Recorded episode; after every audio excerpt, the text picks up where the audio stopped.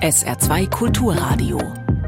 Bilanz am Mittag mit Florian Mayer. Die Bauerndemos sorgen für Staus in ganz Deutschland. Wir blicken auf die Proteste bundesweit und nochmal im Saarland ganz genau. Und wir sprechen mit der Vorsitzenden der jungen Liberalen im Saarland, Verena Placher von der FDP, über die Richtungssuche ihrer Partei im Bund wie im Land. Damit herzlich willkommen zur Bilanz am Mittag bis 13 Uhr. Blockierte Autobahnauffahrten, lange und langsame Traktorkolonnen in Städten und auf Landstraßen. So haben die Proteste der Landwirte überall im Bundesgebiet heute Morgen begonnen. Die Landwirte protestieren gegen die geplanten Einsparungen bei Agrarsubventionen der Ampelregierung. Die hatte zwar schon nachgebessert, die Kfz-Steuerbefreiung für Landmaschinen soll bleiben, der Agrardiesel soll nicht sofort ganz abgeschafft werden. Das reicht dem Deutschen Bauernverband und seinen Mitgliedern aber nicht. Die Konsequenz nun die bundesweiten Demos heute. Auf die Großlage und die politischen Reaktionen blicken wir jetzt kurz vor Ende unserer Sendung, dann der Blick speziell ins Saarland. Aus Berlin berichtet Andreas Reuter.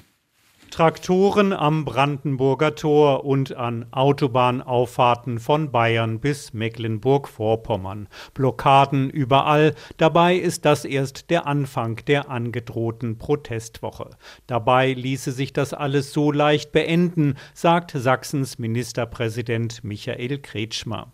Diese Demonstrationen werden dann ein Ende haben, wenn diese Bundesregierung zur Einsicht kommt wenn sie das Signal sendet, wir hat, haben verstanden. Wenn sie den Diesel für Landwirte auch weiterhin subventioniert. Dass ein Länderchef von der CDU heute im Deutschlandfunk so redet, kommt nicht überraschend. Aber auch SPD-Ministerpräsident Stefan Weil aus Niedersachsen fordert heute im ZDF Morgenmagazin, die Ampel muss umsteuern, die Subventionen für Agrardiesel überhaupt nicht kürzen. Gerade für kleinere Betriebe ist der Wegfall des Agrardiesels und sei ja auch über drei Jahre hingezogen, wirklich eine arge Belastung. Und deswegen ist meine dringende Empfehlung an der Bundesregierung an dieser Stelle klar einen Tisch zu machen. Ich glaube, es wäre gut, wenn man diesen Konflikt beenden würde. Beenden, indem alle Forderungen der Bauern erfüllt werden. So weit aber will die Bundesregierung nicht gehen, sagte der grüne Vizekanzler Robert Habeck heute in Brüssel. Wir sind ja auf die Bauern zugegangen. Wir haben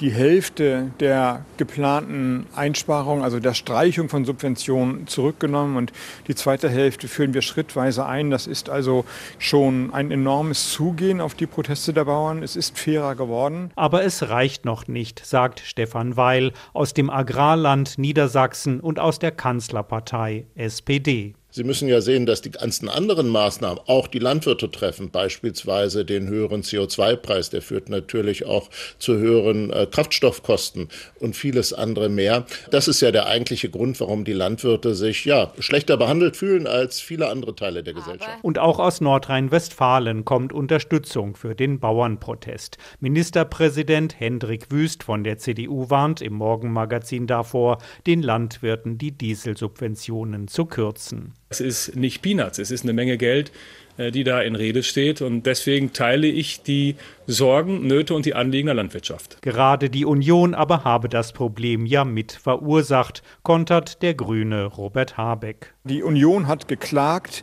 damit Geld gespart wird und die Karlsruher Richter haben ihnen Recht gegeben. Die Konsequenz ist, dass gespart werden muss. Und jetzt versuchen wir, die Last möglichst gleich zu teilen, sodass die Bauern auch ein Stück weit die Last tragen müssen. Sonst müssten andere mehr Last tragen. Das wäre aber auch nicht fair. Noch mehr Zugeständnisse an die Bauern sind nicht drin. Da bleibt Robert Habeck hart. Und so werden die Bauern weiter demonstrieren und die Traktoren nicht so bald in die Scheunen zurückbringen.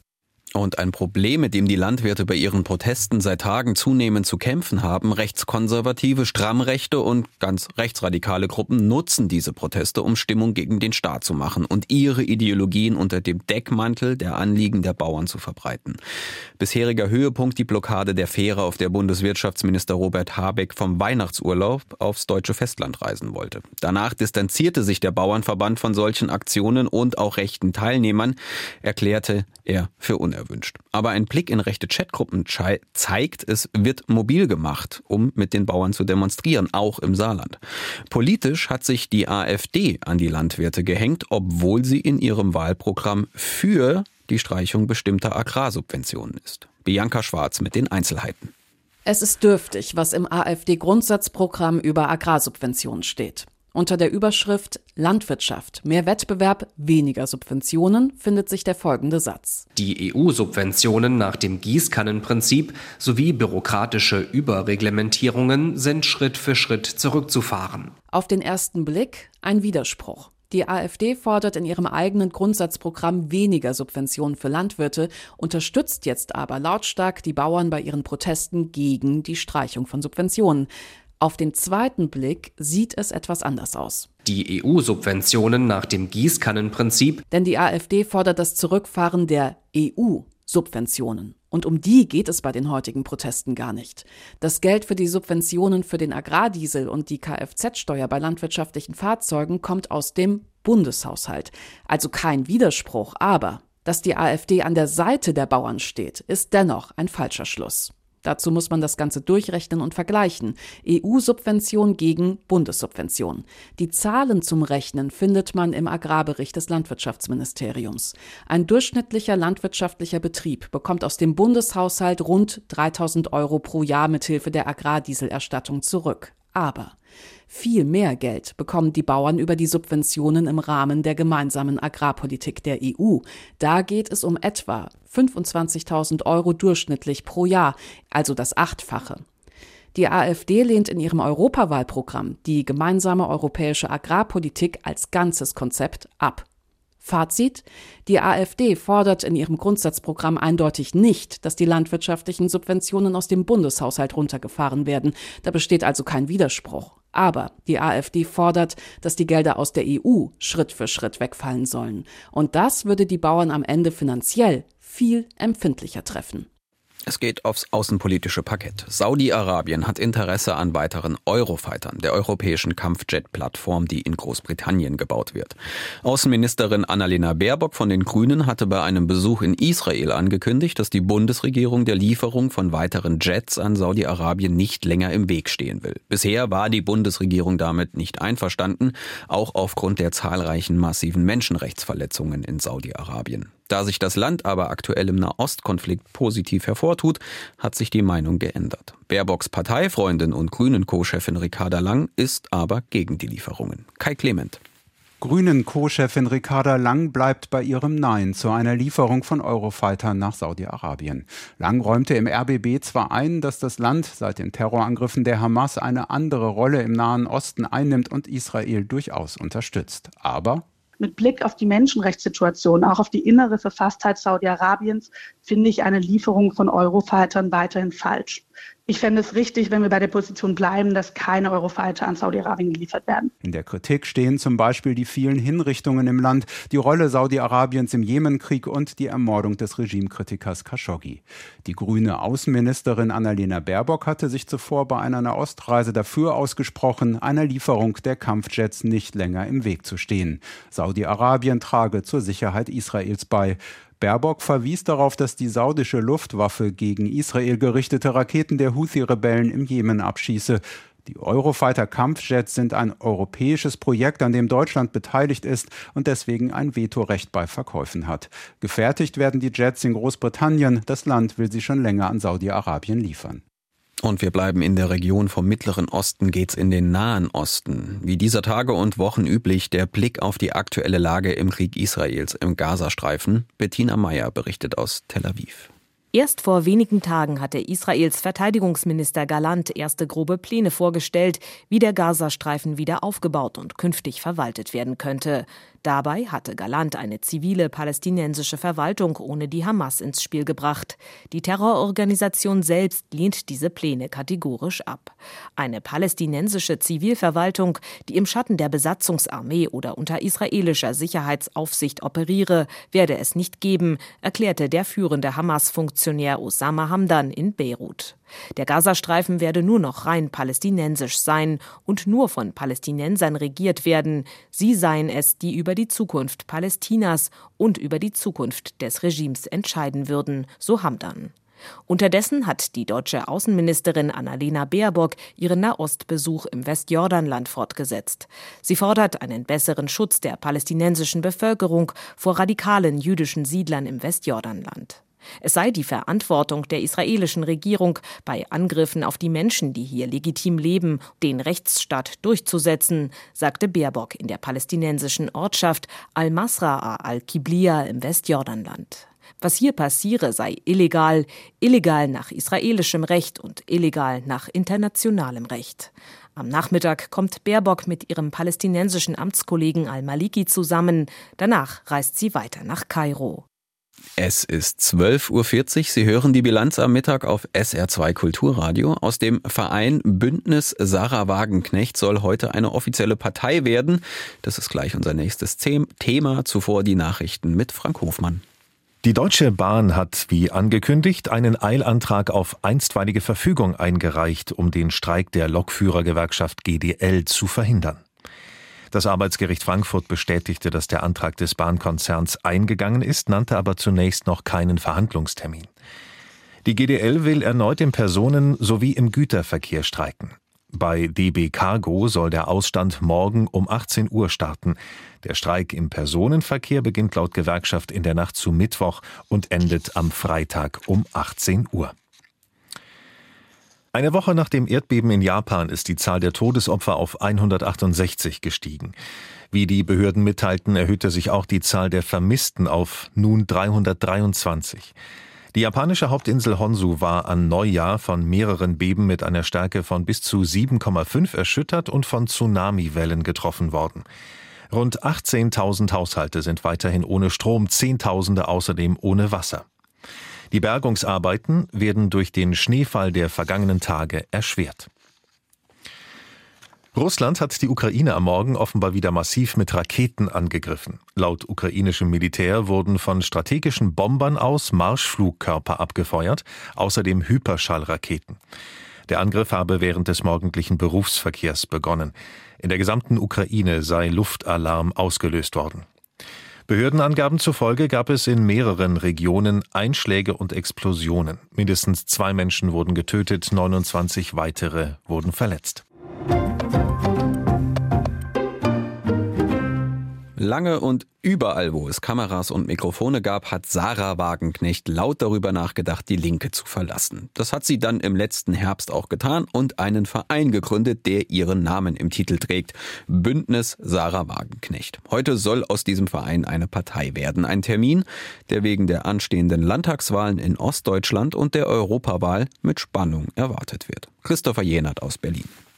Das Bündnis Sarah Wagenknecht soll eine seriöse Adresse für Wähler sein, die enttäuscht von anderen Parteien sind, sagt die Namensgeberin. Wie Wagenknecht das schaffen will, das wird die Bundestagsabgeordnete heute Mittag bei einer Pressekonferenz zur Parteigründung deutlich machen. Wagenknecht setzt auf eine Mischung aus linker Sozialpolitik und konservativen Positionen in Sachen Einwanderung. An ihrer Seite wird heute unter anderem Amira Mohamed Ali sein. Sie war bis vor kurzem Co-Chefin der Linksfraktion, der sie zusammen mit Wagenknecht und acht anderen Abgeordneten im Herbst den Rücken gekehrt hat. Auch ein anderer bekannter ex-linken Politiker wird heute vorn am Podium erwartet, Fabio De Masi. Er war bis zur letzten Wahl im Bundestag und hat sich bei der Aufarbeitung des Skandals um den Zahlungsdienstleister Wirecard einen Namen gemacht. Dem Bündnis Sarah Wagenknecht wird ein beträchtliches Potenzial bescheinigt. Laut ARD Deutschland Trend vom vergangenen November können sich fast 30 Prozent der Befragten vorstellen, die geplante Partei zu wählen. Im Osten noch mehr. Am Wochenende kam die FDP zum traditionellen Dreikönigstreffen in Stuttgart zusammen. Das Signal der Parteispitze Zuversicht vermitteln. Denn die Freien Liberalen stehen im Bundestrend alles andere als gut da. Laut dem aktuellen ARD Deutschland Trend von vergangener Woche käme die FDP bei einer Bundestagswahl auf gerade mal 5 Prozent. Genauso sieht es auch im Saarland aus. Auch da kratzt die FDP mit ihrem Parteichef Oliver Luxic an der 5 Prozent Marke. Tendenz eher darunter. Keine besonders gute Ausgangslage Frage für die anstehenden Kommunal- und Europawahlen im Sommer. Wo geht's also hin mit der FDP? Darüber konnte ich kurz vor unserer Sendung mit Verena Placher sprechen. Sie ist die Vorsitzende der saarländischen Jungen Liberalen. Frau Blacher, die Umfragewerte Ihrer Partei sind aktuell bescheiden. In der Ampel fühlt sich die FDP nicht sonderlich gut aufgehoben, so zumindest der Eindruck. Freunde macht man sich damit scheinbar ja innerhalb der Parteibasis auch nicht so wirklich. Wo steht denn die FDP nun kurz vor den Kommunalwahlen und der Europawahl? Unsere Partei ist da an der Basis nicht ganz einig. Äh, die Mitgliederumfrage hat es gezeigt, wir sind aber eine Mitmachpartei. Natürlich ist die Koalition der Ampel nicht das, was die FDP sich wünscht, was auch eigentlich, glaube ich, niemand sich wünscht. Die Wähler haben es so gewählt, wir gehen unserer Verantwortung nach. Wir hatten ja jetzt auch die Mitgliederbefragung, die ist ähm, nicht ganz eindeutig ausgefallen. Ich bin aber sehr froh. Ich habe auch sehr offen propagiert, dass ich da mit Nein gestimmt hatte weil ich gerade zur aktuellen Zeit auch sehr froh bin, einen liberalen Finanzminister zu haben und dass wir jetzt nicht mit einer rot-grün geführten kompletten Regierung Schulden noch und Löcher machen. Aber gerade im Saarland habe ich das Gefühl, dass wir da gar nicht so umstritten waren, wie das Ergebnis das gezeigt hat. Beim Dreikönigstreffen jetzt in Stuttgart hat Parteichef Christian Lindner gesagt, wir entscheiden mehr richtig als falsch, denn sonst würde die FDP dieser Regierung nicht angehören. Was hat denn die FDP innerhalb der Koalition bisher aus Ihrer Sicht mehr richtig als falsch gemacht? Was auf jeden Fall sehr richtig ist, dass die Schuldenbremse eingehalten wurde. Natürlich gab es auch dieses Hin und Her mit dem Verfassungsurteil, aber ich glaube, dass das sehr wichtig war, dass sich da die FDP auch durchgesetzt hat, dass es da wirklich zu keinen neuen Schulden kam. Was auch sehr wichtig ist, dass jetzt Steuerentlastungen gab, dass jetzt für dieses Jahr schon, wir haben ja einen Jahreswechsel hinter uns, äh, dass es da gerade für die mittleren Einkommen, dass es da Steuerentlastungen gibt. Ich glaube, das ist sehr, sehr wichtig und ich glaube nicht, dass das ohne die FDP so gekommen wäre. Also findet sich die FDP programmatisch in der Ampelregierung wieder? Es ist keine Liebeshochzeit, das auf gar keinen Fall es ist, glaube ich, verständlich, dass gerade wenn man mit Rot-Grün zusammen regiert, ähm, dem wir gesellschaftspolitisch nicht ganz fern sind, da natürlich auch ein paar Gesellschaftsthemen durchbekommt, was auch FDP-Programmatik ist was jetzt aber nicht unbedingt das ist, wofür die Leute die FDP gewählt haben. Also natürlich ähm, hätten wir dieses Wirtschaftsprofil gerne viel, viel schärfer in dieser Koalition, was aber mit den Partnern nicht unbedingt möglich ist. Und von daher machen wir, glaube ich, das Beste draus und zeigen da schon eine liberale Kante. Gucken wir ins Saarland, da gehört die FDP zur außerparlamentarischen Opposition im Landtag und glaubt man den bisherigen Umfragen, auch wenn man über einen längeren Zeitraum zurückblickt, wird das wohl auch so bleiben. Als ich beim Landesparteitag im vergangenen Jahr der Saar FDP war und mit Mitgliedern gesprochen habe, da fielen auch tatsächlich so Sätze, dass man sogar selbst von knapp fünf Prozent positiv überrascht sei als Ergebnis in Umfragen. Sie gehören jetzt zum Parteinachwuchs, sind an der Spitze der Saarjulis. Da darf man meckern und man darf revoltieren, das wird erwartet. Was ist denn Ihr Plan für die Saar-FDP? Jetzt haben wir durchgesetzt, dass zum Beispiel der Landesparteitag äh, endlich komplett digital, ein digitales Kongresstool kommt. Das werden wir Julis machen ähm, und dass auch die Vernetzung untereinander so ein bisschen besser laufen könnte. Also ich glaube, wir lassen da unfassbar viel Potenzial von der FDP liegen, weil dort alles so ein bisschen eingeschlafen ist. Es geht besser, wir können mehr machen. Dafür braucht es uns Julis und das kommt aktuell auch ein bisschen mehr durch. Heißt, programmatisch muss man was tun für die Kommunalwahl, um mehr als fünf Prozent mal irgendwann zu haben? Also jetzt gerade in Saarbrücken ähm, haben wir es auch, hatten wir ja gestern erst Neujahrsempfang, da haben wir einen ganz starken Fokus auf die Wirtschaft, dass man ein bisschen auch in Visionen denken soll. Wie handhaben wir das alles? Und ganz klar, dass ähm, auf den Haushalt, also ich glaube, Haushalt ist einfach so ein Kernthema der FDP, die es, glaube ich, auch kommunal sehr dringend braucht. Ich meine, die meisten Kommunen haben extreme Probleme. Und ich glaube, dass es da auch eine starke liberale Kraft braucht, um das ähm, vielleicht in Zukunft ein bisschen besser hinzukriegen sagt die Vorsitzende der Jungen Liberalen im Saarland, Verena Blacher. Das Interview haben wir vor der Sendung aufgezeichnet. Wir kommen nochmal zurück zu den Protesten der Landwirte und wie anfangs versprochen mit dem Fokus auf das Saarland. Auch hier sind hunderte Bauern seit heute Morgen mit ihren Fahrzeugen quer durchs Land unterwegs mit dem Ziel Schlossplatz Saarbrücken. SR-Reporterin Kerstin Gallmeier verfolgt die Proteste für uns und ist live in Güdingen an einem der Sammelpunkte. Kerstin, wie ist denn die Lage vor Ort? Ja, wie es so ein Sammelpunkt ausmacht, hier sammeln und sammeln sich gerade die Traktoren. Äh, man, man hört es vielleicht, hier kommt einer nach dem anderen an. Manchmal wird laut gehupt, vielleicht äh, wird man das während meiner Einblendung jetzt auch noch hören. Auf jeden Fall äh, kommen hier die Traktoren oder die Landwirte aus dem Saarpfalz-Kreis an, aus St. Wendel und aus Neunkirchen. Wer auch schon hier ist, ist Richard Schreiner. Das ist der Landwirt aus Blieskastel, den ich seit heute Morgen begleite. Der ist mit seinen Kollegen heute heute schon zweimal um Blieskastel rumgefahren, so aus Protest, bevor er hier angekommen ist und wartet gerade auf seine restlichen Kollegen. Und mit dabei ist auch ein junger Landwirt, Steffen Sandmeier, äh, vom Bauernhof Sandmeier zwischen Breitfurt und Böckweiler. Und er hat mir gesagt, warum er heute mitmacht. Wir demonstrieren hier heute einfach, um ein Stück weit wettbewerbsfähig zu bleiben. Ja? Wir haben europaweit die höchsten Dieselkosten aktuell, sind im Wettbewerb unheimlich benachteiligt und kämpfen einfach für unsere Rechte, dass wir regional heimische Lebensmittel mit höchsten Standards kostengünstig produzieren können. Ja, das klingt gut, das wollen wir ja eigentlich alle.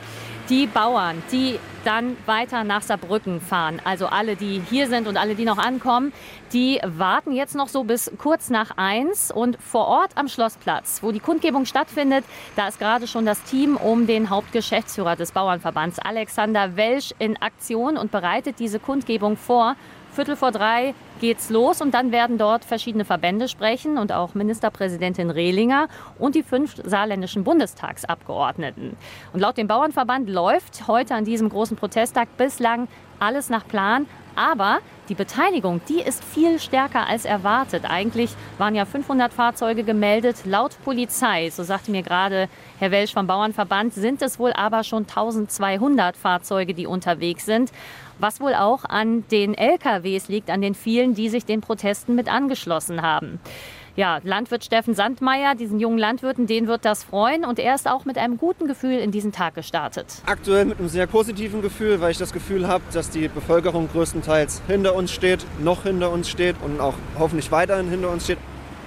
Ja, die große Hoffnung der vielen Landwirte ist, auf ihre Situation aufmerksam zu machen. Nicht nur wegen der aktuellen Subventionsstreichungen, die ja teilweise schon wieder zurückgezogen wurden, sondern weil sie zuletzt, das wurde heute immer wieder deutlich gesagt, ja, weil sie immer wieder mit mehr Einschnitten klarkommen müssen. Und äh, das wollen sie heute noch mal deutlich zeigen, dass es aus ihrer Sicht nicht so weitergehen kann. SR-Reporterin Kerstin Gallmeier live aus Güdingen von den Protesten der saarländischen Landwirte. Vielen Dank. Wir kommen zur hässlichen Seite von Technik und Digitalisierung. Künstliche Intelligenzen, die mit uns in Chatprogrammen ähnlich wie Menschen agieren können oder die mit den Eingaben von ein paar Stichworten plötzlich ganze digitale Kunstwerke erstellen können, sind für einen nicht unerheblichen Teil der Internetnutzer bereits Alltag. Aber wie immer kann diese Technik auch für widerliche Dinge missbraucht werden. Stichwort Kinderpornografie. Denn mit Hilfe künstlicher Intelligenz kann der Albtraum aller Eltern, dass das eigene Kind plötzlich in einem solchen Online-Film zu sehen ist, leider Realität werden, wie Recherchen des SWR-Investigativformats Vollbild zeigen. Auf einer Webseite werden Bilder von Mädchen hochgeladen. Das Ziel, es soll ein sogenannter Deepfake erstellt werden. Das heißt, mit Hilfe von künstlicher Intelligenz sollen die Gesichter täuschend echt in ein anderes Bild montiert werden. In diesem Fall in einen Porno. Alice ist eine der Betroffenen. Das bildet der sich ein, so in meine Privatsphäre einzudringen. Egal, ob ich meinen Instagram-Account öffentlich habe oder nicht, es gibt niemandem das Recht, meine Bilder zu nehmen und auf irgendeine Pornoseite zu stellen. Alice ist heute Anfang 20. Als sie die Bilder entdeckt hat, war sie geschockt. Also man fühlt sich einfach dreckig und eklig. Auch von Alices Freundin Jana wurden Bilder hochgeladen. Warum kann sie sich nicht erklären ich habe keiner Person irgendwie was Böses getan, aber dann zu sehen, okay, krass, ich habe so viel Platz bei dieser Person eingenommen, dass dieser Mensch einen eigenen Ordner für mich gemacht hat, meine Bilder mehrere Jahre lang gesammelt hat oder bearbeitet. Das war ein richtig komisches Gefühl, so ein richtiges Unbehagen. Der Täter hatte offenbar keine Skrupel. Unter diesen Bildern, die da hochgeladen worden sind, wurde dann auch aufgerufen, so von wegen, ähm, halt einmal, um unsere Gesichter als Deepfakes zu benutzen oder halt dann auch zur Vergewaltigung. Ich war teilweise auf den Bildern auch 17, aber auch die jüngste, die war auch 14. 14 bzw. 17 Jahre. Jana und einige andere Betroffene waren auf den Bildern noch minderjährig. Werden diese Bilder in einen Porno montiert, handelt es sich dabei sogar um verbotene Jugendpornografie. Markus Hartmann ist Oberstaatsanwalt und Leiter der Zentral- und Ansprechstelle Cybercrime in Nordrhein-Westfalen. Er warnt vor KI-generierter Kinder- und Jugendpornografie. Wir beschäftigen uns tatsächlich intensiv mit der Fragestellung, vor allen Dingen unter der Perspektive, was kommt da auf uns zu? Kinder- und Jugendpornografie. Da denken viele ans Darknet. Doch Recherchen des SWR-Investigativformats Vollbild zeigen, sogar auf Instagram wird für kinderpornografisches Material geworben. Der Kauf soll dann auf anderen Plattformen abgewickelt werden. Also richtig ist erstmal, dass sich Kindesmissbrauchsdarstellungen nicht nur im Darknet oder in irgendwelchen obskuren Bereichen des, des Internets ähm, finden lassen. Das ist auch eine Erkenntnis, die uns durchaus überrascht hat, dass über normale Messenger-Dienste, über Social-Media-Plattformen und dergleichen das Bildmaterial ähm, entsprechend getauscht wird. Instagram teilte auf Anfrage mit, die Plattform habe strikte Regeln gegen Kindesmissbrauch und Nacktheit. Instagram gehe nicht nur gegen explizite sexuelle Inhalte, sondern auch gegen unangemessene Profile, Seiten oder Kommentare vor. Bis heute wissen Alice und Jana nicht, ob am Ende wirklich Deepfakes von ihnen erstellt wurden. Sie konnten den mutmaßlichen Täter schnell identifizieren, weil unter den Bildern auch eines war, das eine der Frauen nur an ihn geschickt haben soll. Wut, Ekel und Furcht waren so, glaube ich, die größten drei Hauptgefühle, die ich da hatte, ja. Alice und Jana haben den Mann bei der Polizei angezeigt. Das Ermittlungsverfahren läuft noch. Was bleibt, ist der Schock, wie leicht man zum Opfer von künstlicher Intelligenz gemacht werden kann. Ein Beitrag von Thomas Becker. Spätestens seit Elon Musk mit seiner Firma SpaceX die Kosten für die Raumfahrt nicht wirklich günstig gemacht hat, aber immerhin deutlich gesenkt hat, blicken diverse Firmen auf die Reise ins All als Geschäftszweig. So auch 2021 die damals 100 Mitarbeiter große Firma Astrobotic aus den USA. Die konnte den Logistikriesen DHL für sich gewinnen, der auch im All Logistikleistungen anbieten und übernehmen will. Vom gelb-roten Paketraumschiff samt Astronautenzusteller sind wir aber noch weit entfernt. Heute gab es aber einen wichtigen Schritt. Astrobotic hat die erste private Mondmission vom US-Raumhafen Cape Canaveral gestartet. Uwe Gradwohl weiß mehr. Das neue Mondlandegerät heißt Peregrine, zu Deutsch Wanderfalke.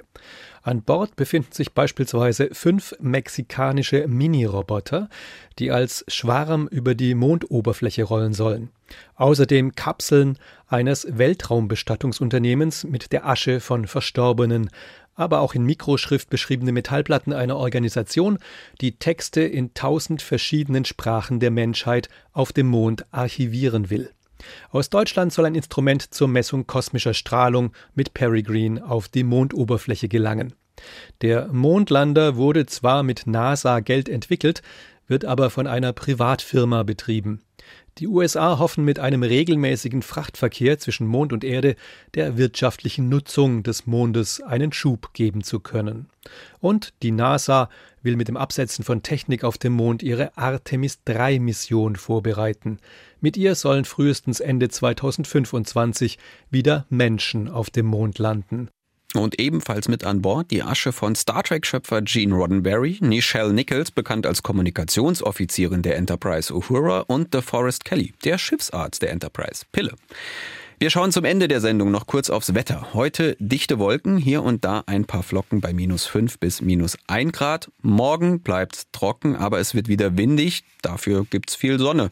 Der Dauerfrost hält aber bei minus 5 bis 0 Grad. Und das war die Bilanz am Mittag mit Florian Mayer. Mikrofon Ihnen, dem Team und der Technik vielen Dank. Hier folgt die Auslandspresseschau und danach hat Jochen Marmit den SR2 Nachmittag für Sie. Dabei viel Vergnügen.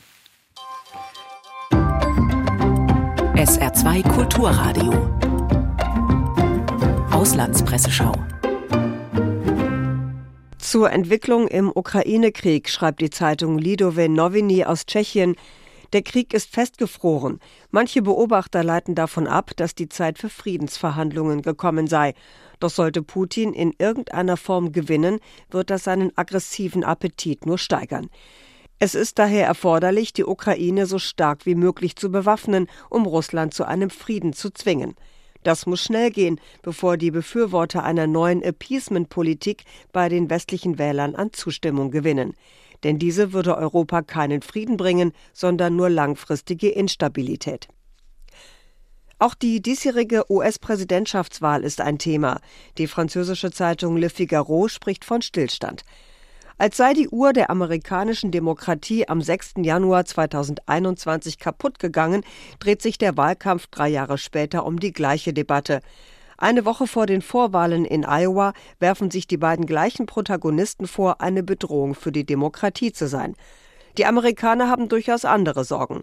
Inflation, der Krieg in der Ukraine, der sich auftuende kulturelle Graben. Aber Amerika hat sich festgefahren. Es ist gegen seinen Willen zum selben Duell wie 2020 verdammt, mit einem einzigen Thema. Was ist die Wahrheit des 6. Januars? Jeder, in den USA und anderswo, hat bereits seine Meinung zu der Frage. Es ist daher wenig Vorankommen in der Wahlkampfdebatte zu erwarten. Die niederländische Zeitung De Volkskrant äußert sich besorgt. Im November findet der größte Test der Demokratie statt, die US-Präsidentschaftswahl. Dass Donald Trump nach seinen Lügen über die Ergebnisse der letzten Wahl und seiner Rolle bei der Erstürmung des Kapitols überhaupt noch eine Chance hat, zeigt, wie vergiftet die amerikanische Demokratie bereits ist.